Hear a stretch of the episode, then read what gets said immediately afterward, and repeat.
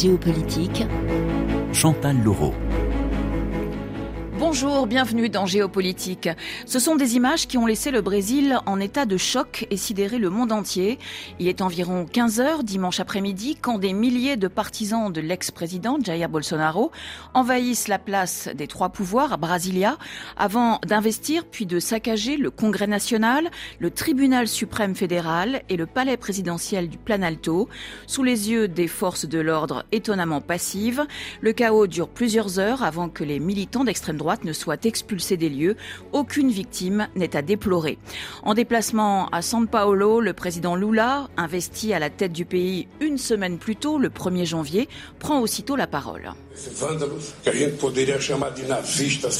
Ces vandales que nous pourrions qualifier de nazis fanatiques, de fascistes fanatiques, ont commis des actes qui n'avaient jamais été commis dans l'histoire de ce pays. C'est sans précédent. C'est pour ça que ces gens-là doivent être punis. Tous paieront pour ce geste antidémocratique, pour ce geste de vandale et de fasciste. Alors Lula sort-il affaibli ou renforcé des événements de Brasilia? Son prédécesseur, qui a quitté le pays euh, deux jours avant la fin de son mandat, a-t-il depuis la Floride tiré les ficelles de l'opération? S'agissait-il d'un coup d'essai? Et faut-il s'attendre à d'autres attaques encore plus graves? Qui a financé cet assaut contre le cœur du pouvoir? L'armée est pour l'instant restée sourde aux appels au coup d'État lancés par les militants d'extrême droite, mais pourrait-elle, euh, sous la pression de militaires pro-Bolsonaro, basculer?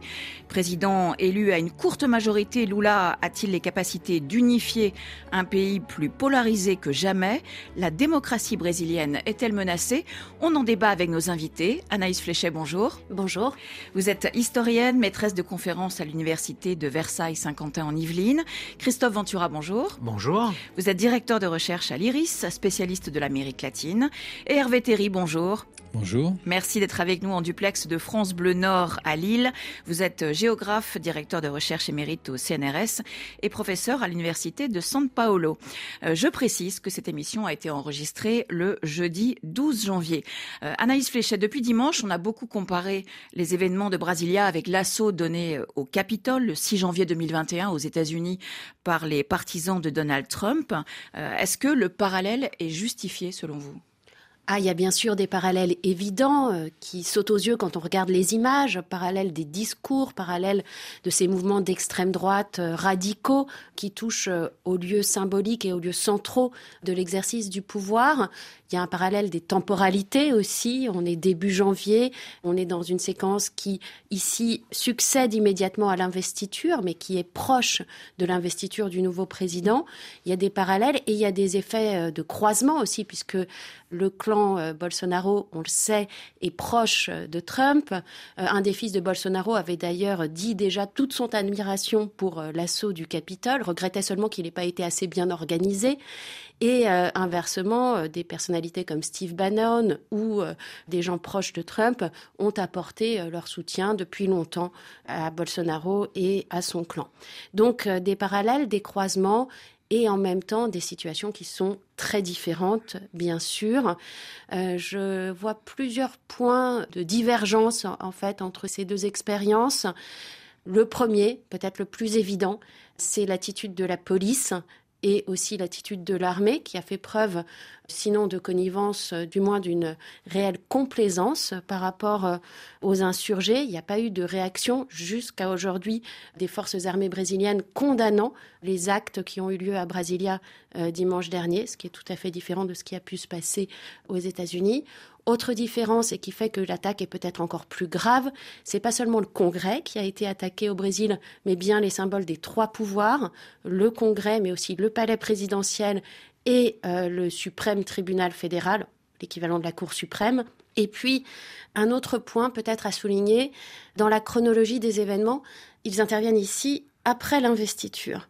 Et donc ça, ça a une portée symbolique aussi assez forte, puisque euh, l'investiture de Lula euh, s'est déroulée euh, sous une forme de grande tension. On avait peur qu'il y ait des émeutes, des destructions pendant l'investiture. En fait, tout s'est bien passé. Et donc, ça a pu renvoyer aux yeux du monde l'image d'une transition qui finalement se déroulerait pas si mal que ça. Et le fait que ces événements, ces attaques interviennent après l'investiture, c'est peut-être euh, une preuve aussi euh, qu'on ne peut plus vraiment avoir d'illusions face au contexte brésilien et la volonté de rejouer à l'envers cette cérémonie très symbolique puisque le parcours des insurgés le 8 janvier dernier a été exactement le même, à peu de choses près, que celui du président Lula au moment de l'investiture.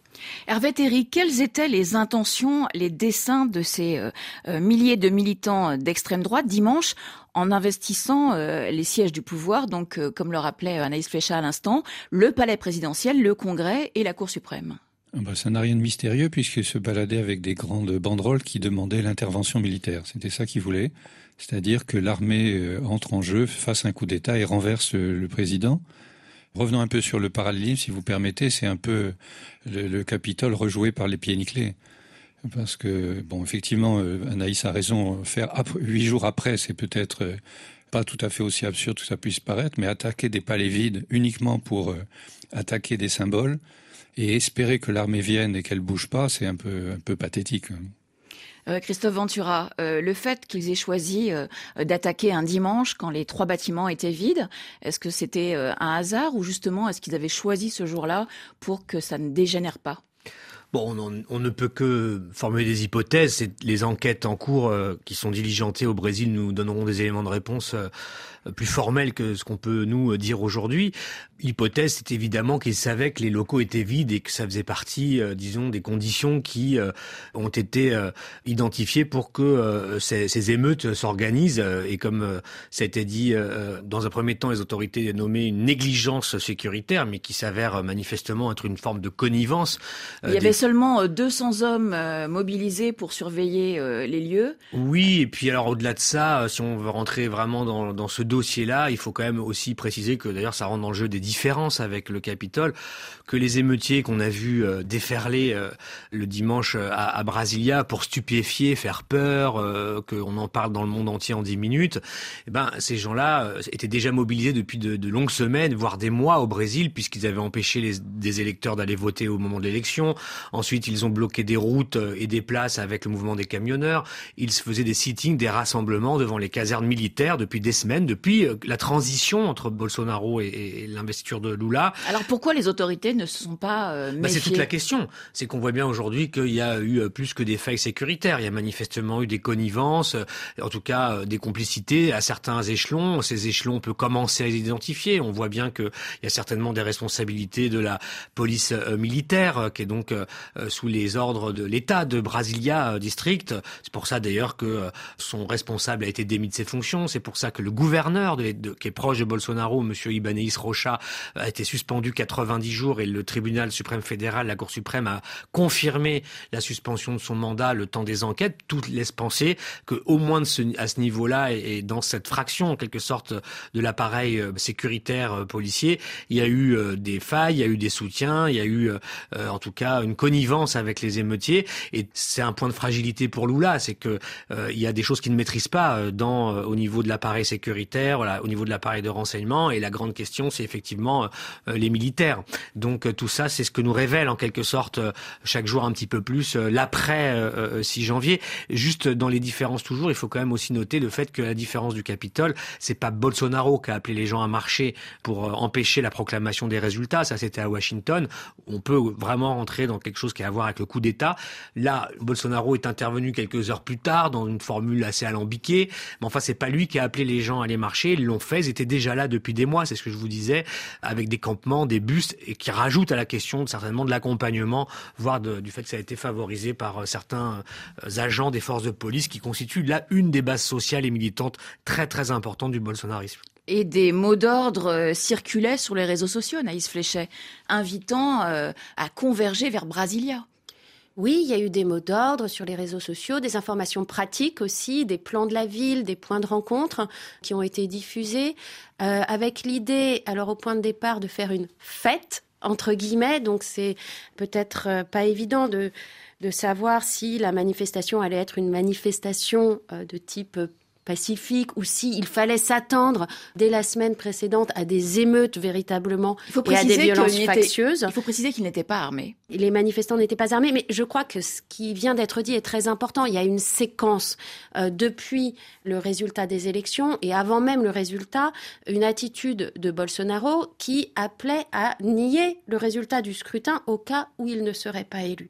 Et donc cette attitude de Bolsonaro, ce discours du doute qui a été martelé pendant la campagne, a eu des échos juste après euh, le second tour et la victoire de Lula, qui font qu'une partie des partisans de Bolsonaro n'ont pas reconnu et ne reconnaissent aujourd'hui pas encore le résultat du scrutin. Et on a vu ces campements euh, devant les casernes, qui étaient vraiment très impressionnants, se mettre en place dès euh, le mois de novembre et avec l'idée d'une double intervention, en quelque sorte, une intervention de l'armée qu'on attendait.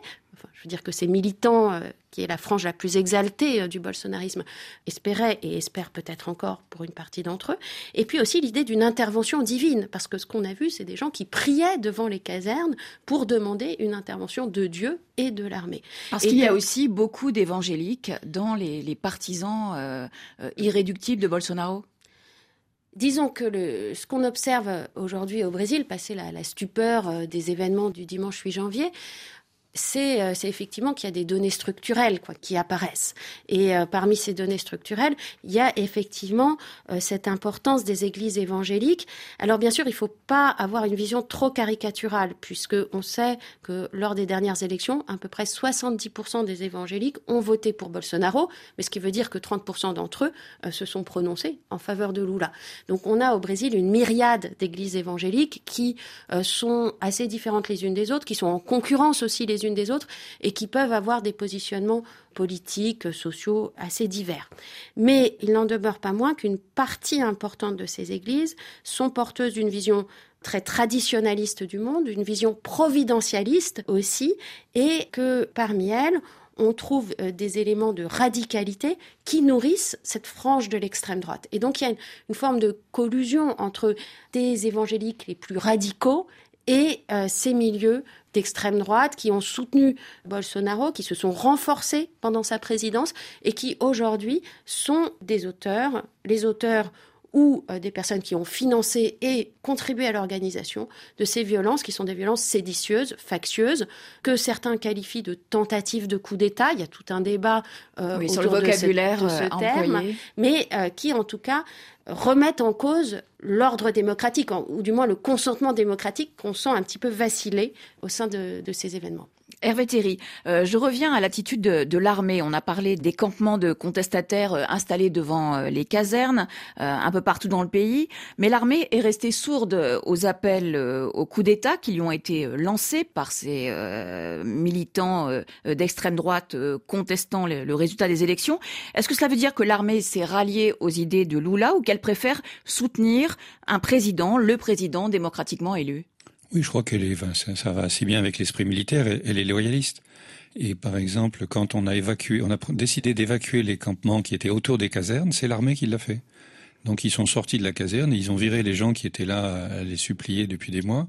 Et il y avait hier sur les réseaux une, une vidéo euh, entre triste, pathétique ou ridicule, une militante encore drapée dans le, dans le drapeau, dans un bus, qui pleurnichait en disant c'est pas possible, c'est pas possible, l'armée nous a trahis, c'est l'armée qui nous a livrés à la police. Et elle répétait ça en boucle. Et regardez, on nous traite comme des animaux, on est encerclés. En fait, elle est assise dans un bus assez confortable. Je trouve que c'est une jeune bourgeoise un peu écervelée qui euh, se rendait compte subitement qu'elle s'était mise dans une assez sale affaire. Mais là, l'armée a fait ce qu'on lui a dit. On a dit évacuer les camps, évacuer les camps. Il faut rappeler que pour les, surtout pour les, généraux, euh, Bolsonaro, c'est un ancien capitaine expulsé de l'armée pour mauvaise conduite. Donc il peut susciter un certain enthousiasme dans la troupe et, certains officiers, mais pour les officiers supérieurs, euh, ils n'étaient pas très... Euh, une adhésion pas très forte. Ils lui obéissaient comme chef des armées, mais le chef des armées a changé, et, donc je n'exclus pas tout à fait des gestes désespérés. Il y a des moments où on peut avoir des mouvements désordonnés, mais l'institution militaire est quand même sauf euh, contre-ordre et surprise. Je me rappelle que 15 jours avant le coup d'État au Chili, on disait encore que Pinochet était démocrate. Donc il faut être prudent, mais là apparemment ils ont quand même suivi.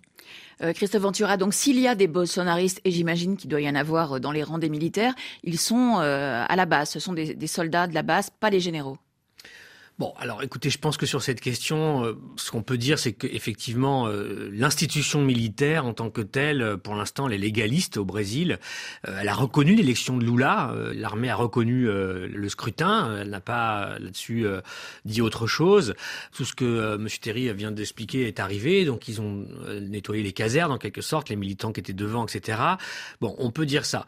On peut dire aussi dans le même temps, et c'est pas contradictoire, qu'effectivement, Bolsonaro laisse derrière lui euh, disons, une peuplade de euh, euh, militaires, de, disons, alliés qui sont dans l'armée, qui sont dans les services de renseignement, qui sont surtout dans les forces de police, encore une fois, où la discipline est quand même moins, disons, avancée que dans l'institution militaire. Donc ces secteurs-là peuvent agir, et ils agissent manifestement pour déstabiliser, harceler, fragiliser, instaurer un rapport de force. Mais moi, je ne crois pas non plus à la, au fait qu'on, d'abord qu'on ait assisté réellement à une tentative de coup d'État. Pas que c'est ça qui se soit passé. C'était une démonstration de force. C'était un coup euh, spectaculaire qui, visait à, frapper fort les esprits. Ça a marché.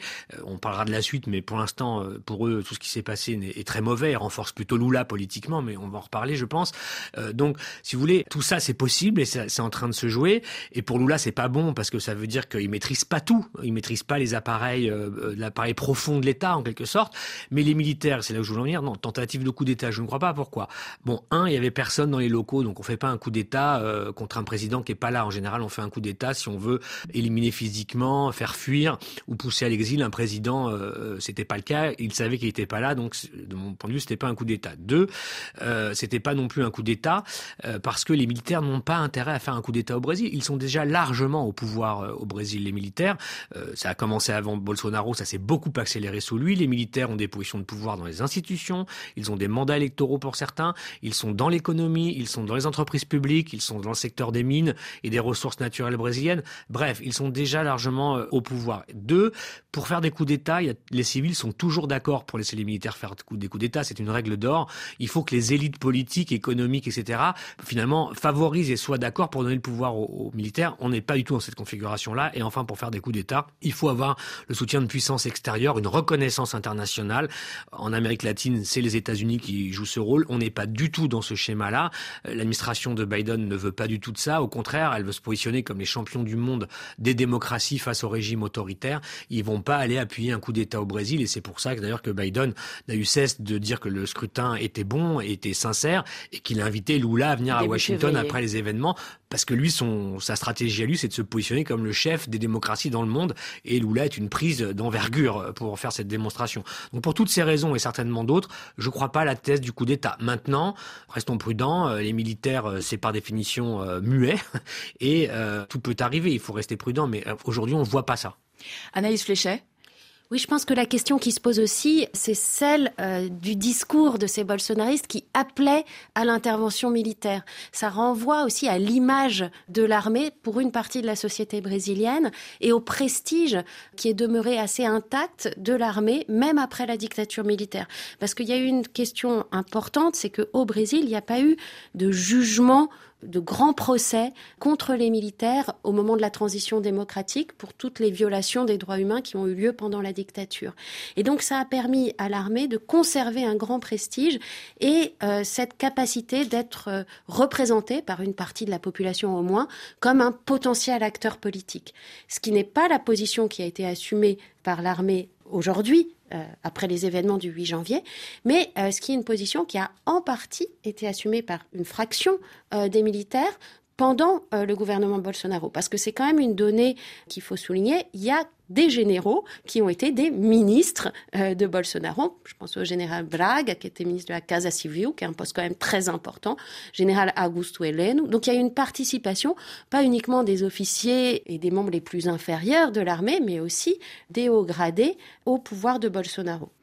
Anaïs Fléchet, Hervé Théry, Christophe Ventura, on va se quitter le temps d'un nouveau journal euh, sur RFI. On se retrouve dans dix minutes pour continuer à débattre des menaces qui pèsent sur la démocratie brésilienne et des défis qui attendent le président Lula de retour au pouvoir depuis le 1er janvier. Géopolitique. Chantal Laureau. Bienvenue si vous nous rejoignez pour la seconde partie de Géopolitique. Lula sort-il affaibli ou renforcé de la tentative d'insurrection qui s'est déroulée dimanche dernier au cœur même du pouvoir euh, à Brasilia? Euh, La démocratie euh, brésilienne est-elle menacée? Lula a-t-il les capacités d'unifier un pays plus polarisé que jamais?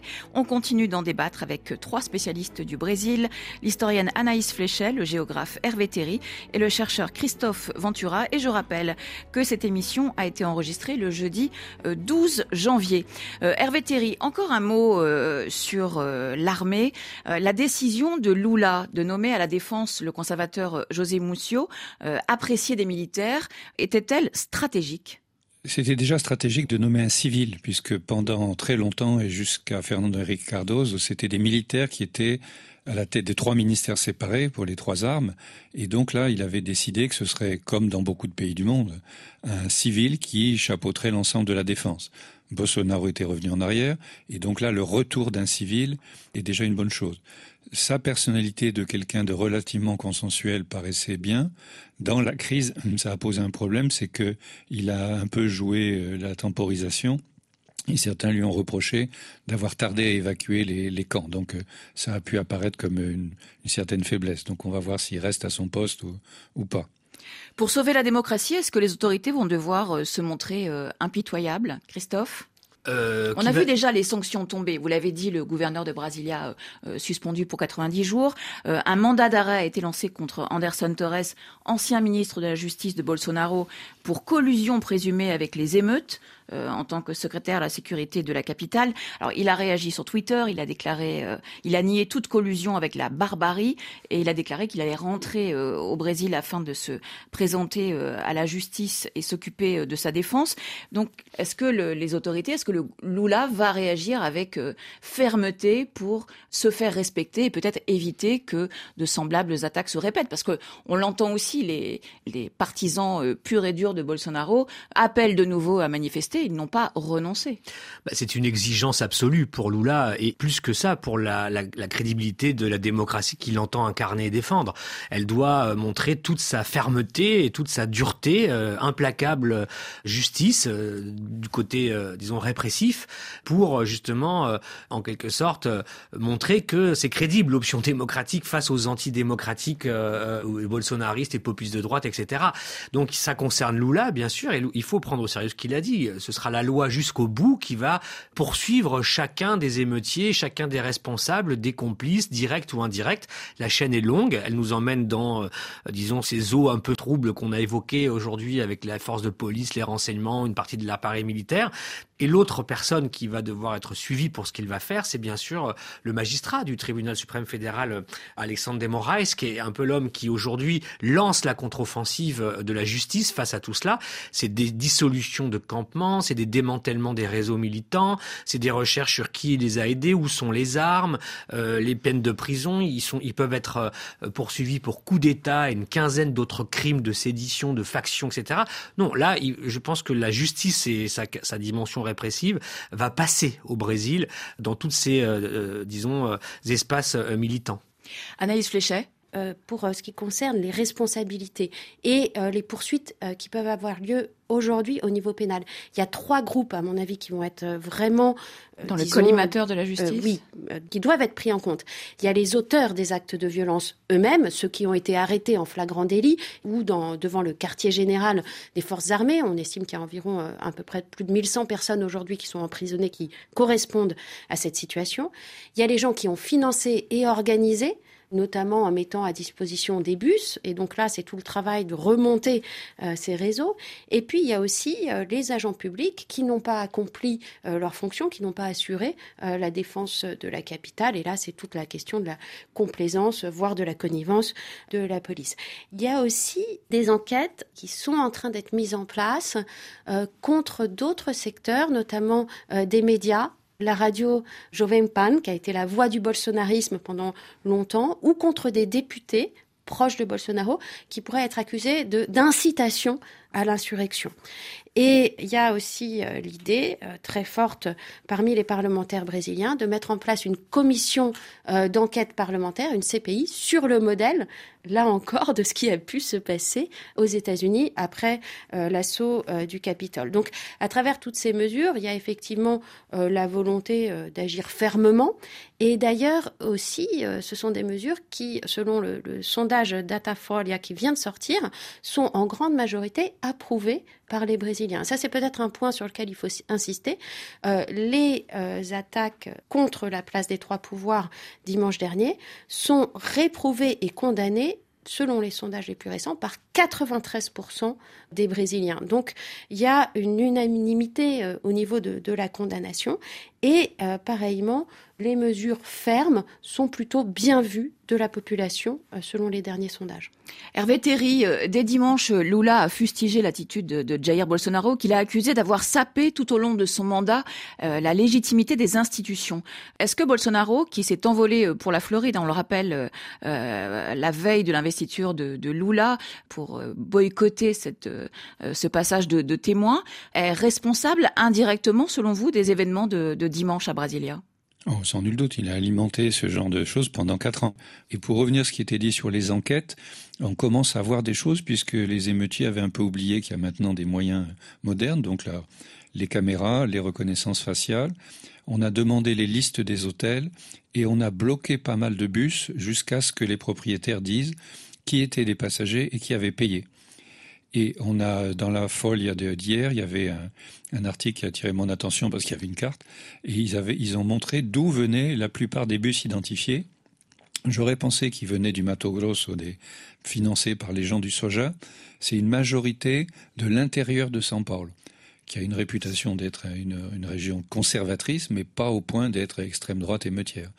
Donc je pense qu'on va avoir beaucoup de choses sortir de cette analyse des 1200 personnes qui ont été euh, arrêtées. On va avoir un bon portrait robot du bolsonarisme. Alors des milliers de manifestants se sont euh, réunis lundi soir dans plusieurs villes du Brésil en criant pas d'amnistie, euh, Bolsonaro en prison. Christophe Ventura, est-ce que le Brésil peut réclamer aux États-Unis l'extradition de Bolsonaro? Alors, il peut tout à fait euh, réclamer. Je ne sais pas s'il y a un accord de coopération, d'extradition entre les deux pays. Je présume que oui, très franchement, à vérifier. Euh, ce qui est sûr, en, l'occurrence, c'est que la présence de Bolsonaro en Floride devient un sujet politique aux États-Unis et devient une présence qui gêne et qui commence à provoquer un débat politique. Oui, on a euh, entendu Alexandria Ocasio-Cortez, donc représentante voilà, de l'aile gauche hein. du Parti démocrate, voilà, appeler son pays à cesser d'offrir un refuge à, Bolsonaro. Tout à fait. Donc ça, c'est un sujet. C'est aussi Bolsonaro, euh, est-ce qu'il peut rester aux États-Unis ou pas? Est-ce qu'il va Il a annoncé qu'il reviendrait? On sait qu'il cherche aussi euh, à activer son droit à la nationalité italienne euh, par sa famille, etc. Parce que son arrière-grand-père voilà, était italien. Voilà, mais qui probablement peut-être un plan B ou une sortie d'urgence en cas de, de, condamnation pour cette triste affaire ou d'autres qui le oui, concernent. Oui, parce qu'il avait plusieurs plusieurs enquêtes. Oui, beaucoup diligentés par, le, par le tribunal suprême fédéral, par la CP pays et la Cour de pénal internationale avec le classique Rouhani pour écocide en Amazonie, euh, sur l'affaire du Covid-19 et des 700 000 morts. Il y, a quand même un dossier qui est plus que lourd pour Bolsonaro et je comprends qu'il ait les jambes un peu, qu'il soit un peu frêle en ce moment. Vous êtes d'accord, Anaïs? Est-ce est qu'on peut imaginer Bolsonaro revenir au Brésil ou pas? Là, actuellement, c'est très difficile à imaginer. Effectivement, il risque gros s'il revient, mais aussi quel serait son avenir politique euh, s'il ne revient pas? J'imagine que l'équation pour lui est un peu compliquée en ce moment. Et euh, mais c'est sûr qu'il ne bénéficie plus d'aucune euh, forme d'immunité puisqu'il n'a pas, euh, plus l'immunité présidentielle, mais il n'a pas de poste parlementaire, de mandat parlementaire non plus. Donc, donc s'il revient au Brésil, il peut être tenu responsable d'une partie de ses actes et soumis donc effectivement à des poursuites judiciaires.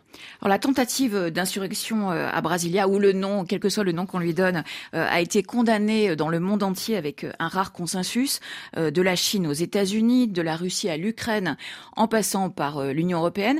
Est-ce qu'au Brésil, tous les élus bolsonaristes et les leaders évangéliques ont condamné également les événements ou est-ce qu'il y a eu des voix ouvertement discordantes Anaïs Ah non, il y a des leaders évangéliques comme Magnus Malta qui n'ont pas condamné euh, les événements. Il y a des médias euh, comme Jovem Pan qui a parlé de manifestations. Euh, Sergio Moro, ancien ministre de la Justice de, de Jair Bolsonaro, fâché avec lui puis réconcilié au moment des élections, a fait des déclarations tout à fait ambiguës sur Twitter depuis dimanche. Donc il y a une partie des élus bolsonaristes qui n'ont absolument pas condamné les événements, une autre partie, peut-être la majorité, qui ont eu des déclarations de condamnation euh, molles, je dirais, euh, mais qui sont intéressantes parce qu'elles montrent quand même euh, une certaine distance ou désolidarisation vis-à-vis de la frange la plus radicale des bolsonaristes et de Bolsonaro lui-même. Je pense par exemple à quelqu'un qu'il est intéressant de suivre actuellement, c'est le gouverneur de l'État de São Paulo, Tarcísio, qui a été élu avec l'appui euh, de Bolsonaro et qui aujourd'hui donc euh, a condamné les émeutes et finalement après des hésitations s'est quand même rendu à Brasilia euh, lundi pour participer à la réunion de tous les gouverneurs qui avaient été demandés par Lula. Donc à ce moment d'unité nationale aussi après les attaques. Donc Tarcísio, qui est une des figures de l'opposition aujourd'hui, peut là avoir une fenêtre en fait pour se désolidariser de la frange la plus radicale et peut-être même de Bolsonaro lui-même et devenir un des nouveaux leaders de l'opposition. Parce que la question qui se pose aujourd'hui, c'est quels sont les leaders à la fois de cette frange extrême de bolsonaristes sans Bolsonaro puisqu'il est aux États-Unis, mais surtout des autres électeurs de Bolsonaro qui ne se retrouvent peut-être pas dans ces actes de violence, mais qui constituent quand même une partie importante de la société brésilienne. Euh, Hervé Terry, est-ce que Lula sort euh, renforcé selon vous de cet épisode? Est-ce que paradoxalement ces événements euh, vont l'aider à unifier le pays extrêmement polarisé? Alors renforcer, je crois que oui, effectivement, il a donc une unité autour de lui de la plupart des grandes institutions. Il s'est donné les outils pour euh, rétablir l'ordre et éviter les choses, donc ça oui. Mais de là à dire que c'est la réconciliation, je pense que le, noyau dur des bolsonaristes doit être, doit être vraiment ulcéré de ce qui s'est passé. Donc ce sera plus 49-51, mais le noyau euh, de gens qui ont estimé autour de 10, 15%, peut-être 20%, euh, doivent être plus que jamais indignés que leur affaire est ratée et que, qu'ils soient traités comme des parias. Donc, c'est ce qu'il a commencé à faire avec une très large alliance pour être élu. Il a tendu des rameaux d'alivier. Il a pris son ancien concurrent comme vice-président. Je crois qu'il a vraiment fait tout ce qu'il fallait, mais euh, ça va pas être facile. Christophe Ventura? Il faut rappeler effectivement hein, la, marge euh, extrêmement euh, courte de Lula au deuxième tour de la présidentielle euh, le 30 octobre, 50,9% des voix contre 49,1% à son adversaire Bolsonaro. C'est le président le, plus mal élu de, l'histoire du Brésil depuis la, la, fin de la dictature. Alors c'est pas le plus mal élu puisque c'est le président qui a obtenu le plus de voix en étant élu. 60 millions de Brésiliens ont voté pour lui. C'est historique, tout comme et c'est ça qui est historique, c'est à la fois ça et à la fois que le perdant euh, Bolsonaro a lui fait 58 millions de voix, il a c'est-à-dire 3 millions de plus que ce qu'il avait fait en 2018 lorsqu'il a été élu.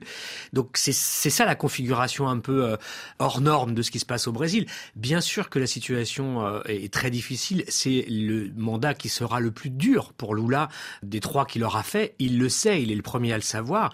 Ce qui s'est passé dimanche, bah c'est une quelque chose qui nous rappelle que le pays est effectivement ultra polarisé, que des courants très radicaux euh, s'y expriment et s'y opposent, qui représentent à peu près des blocs assez identiques euh, dans la société et que personne n'a d'hégémonie politique au Brésil aujourd'hui. Euh, Lula a dû gagner l'élection à la tête d'une coalition qui, en France, irait en gros du, du NPA jusqu'au centre droit, une partie des républicains et, de, de, de, la de renaissance d'Emmanuel Macron, du MoDem, etc., pour, pour pouvoir vaincre le bolsonarisme, qui lui n'est pas un parti par ailleurs, mais une nébuleuse de courants conservateurs conservateurs, droitiers d'extrême droite. Tout ça dans un contexte par ailleurs économique et social très très détérioré et dont les perspectives ne sont pas bonnes pour l'année qui commence. Donc pour Lula, c'est vraiment un mandat de tous les dangers. Justement, Anaïs Fléchet, comment Bolsonaro a-t-il pu réaliser un tel score à la présidentielle alors que la plupart des observateurs euh, jugent son bilan euh, désastreux? Est-ce qu'il a ponctionné des voix dans l'électorat qui était celui de Lula entre 2003 et 2010 Oui, il faut rappeler que ça a été une vraie surprise. Hein. Certains s'attendaient même à une victoire de Lula dès le premier tour. Et en fait, le score de Bolsonaro a été bien plus haut que prévu. C'est lié à une série de facteurs, notamment le fait qu'on sous-estime toujours les résultats de l'extrême droite. Et ça s'est vérifié encore au niveau de ces élections brésiliennes. Il y a eu la mobilisation des églises évangéliques qui a été très forte. Il y a eu le rôle de Michel Bolsonaro, sa femme, pendant la campagne, qui a été très habile. Et puis, il y a eu euh, des éléments qu'on connaît bien, euh, toute la campagne sur les réseaux sociaux, les fausses informations, et aussi des mesures sociales d'urgence qui ont été décidées durant la campagne par Bolsonaro pour convaincre les gens les plus pauvres d'aller voter pour lui. Euh, donc il y a toute cette polémique d'ailleurs autour de l'Auxilio Brasil, l'aide sociale d'urgence qui a été mise en place et augmentée au moment de la campagne par Bolsonaro à des fins électoralistes c'est d'ailleurs quelque chose qui peut être euh, traduit euh, sur le plan juridique pour lui s'il revient au Brésil. Donc il y a ces éléments-là. Euh, il y a le fait aussi que les électeurs de Bolsonaro, quand on leur parle, et il y a des enquêtes qui ont été faites, et donc on commence à avoir les résultats, euh, ne mettent jamais en avant le bilan de Bolsonaro, puisque ce bilan était désastreux sur tous les plans, que ce soit sur le plan social, sur le plan environnemental et sur le plan euh, sanitaire. 700 000 morts pendant la pandémie, plus aujourd'hui, et ces images des, des tractopelles, tous ces corps enterrés dans la terre rouge de Manaus, enfin, c'est des images qui ont fait le tour du monde et qui ont décrédibilisé aussi le, le gouvernement de Bolsonaro. Donc c'est pas le bilan qui fait qu'on a voté pour lui, mais ce sont euh, des valeurs euh, qui sont toujours mises en avant par les électeurs de, Bolsonaro. Alors ça rejoint le slogan hein, Dieu, famille, patrie, euh, le vieux slogan des intégralistes brésiliens, donc qui renvoie à un passé fasciste, qui est aussi celui de Giorgia Meloni en Italie et qui, visiblement, au mois de septembre et d'octobre dernier, a marché pour une partie importante de l'électorat brésilien. Alors quels sont les, atouts de Lula pour euh, œuvrer à la, réconciliation et pour euh, remettre le pays sur les rails alors que les, défis euh, qui l'attendent sont, on l'a entendu, un colossaux? Alors Lula a des atouts. Peut-être qu'il faut quand même rappeler que c'est un monstre politique, hein, c'est 50 ans de vie syndicale, de vie politique. c'est quelqu'un qui est très habitué à la négociation, qui est habitué aussi au système politique brésilien, puisque cette nécessité de bâtir des larges coalitions, c'est quelque chose qui est exacerbé aujourd'hui, mais qui n'est pas nouveau. Euh, Lula, lors de son précédent mandat, gouvernait avec une coalition de plus de 15 partis, donc euh, il est habitué à cette négociation politique. Et d'ailleurs, il a nommé dans son gouvernement beaucoup de ministres très politiques. Hein. Il a fait le choix de nommer des anciens gouverneurs d'État, euh, des hommes politiques expérimentés, avec l'idée qu'il faut mener des négociations et qu'il allait falloir rentrer dans le jeu politique avec beaucoup d'expérience. Lula avait d'ailleurs une phrase, une phrase assez drôle. Il disait que si Jésus arrivait au Brésil et que euh, Judas, était dans, l'opposition, il devrait être obligé de négocier avec Judas pour euh, faire de la politique au Brésil. Donc il y a une nécessité de la négociation parce qu'on est dans un système où aucun parti n'obtient à lui seul la majorité au Congrès. Et en fait, ce qui s'est passé dans les élections d'octobre, c'est que euh, non seulement la droite et l'extrême droite ont progressé, mais qu'on a aussi reconduit une forme d'émiettement très traditionnel du Congrès brésilien. Donc le parti de Lula, c'est 68 députés, il y en a 513 au total. Donc le premier défi, c'est de construire une base parlementaire, une majorité pour gouverner. Ça, ça va être le premier défi. Et là, Lula a des atouts. Euh, la situation lui en donne encore plus, puisqu'il y a ce réflexe d'unité nationale qui va pouvoir jouer en sa faveur. Alors, pour combien de temps? Ça, ça reste euh, une interrogation. Mais je crois qu'il faut insister quand même sur un point, c'est ce contexte économique dont on parlait à l'instant, qui va limiter véritablement les marges de manœuvre euh, du président Lula pour mettre en œuvre les politiques, euh, notamment sociales, et de redistribution qu'il souhaite mener au Brésil. Reconstruire le Brésil, ça passe par ces politiques à ses yeux, mais là, on a des prévisions de croissance de moins de 1% pour l'année. Donc, avec quel budget et avec quel appui au niveau parlementaire, ce sont encore des grandes interrogations. Eh bien, ce sera euh, le mot de la fin. Merci à tous les trois d'avoir participé à Géopolitique. Anaïs Fléchet, euh, historienne, maîtresse de conférences à l'Université de Versailles-Saint-Quentin en Yvelines. Vous avez publié Histoire culturelle du Brésil contemporain aux éditions de l'IHEAL, l'Institut des hautes études de l'Amérique latine. Christophe Ventura, directeur de recherche à l'IRIS. Vous avez euh, publié Géopolitique de l'Amérique latine chez Erol. Et puis Hervé Théry, géographe, directeur de recherche émérite au CNRS et professeur à l'université de San Paulo. Vous êtes l'auteur de Brésil, pays émergé, paru en 2016 chez Armand Collin. Et je remercie nos confrères de France Bleu Nord d'avoir permis euh, ce duplex avec vous depuis Lille. Merci à Jérémy Besset qui a réalisé cette émission et à Cécile Lavolo qui m'a aidé à la préparer. Bonne soirée et à demain.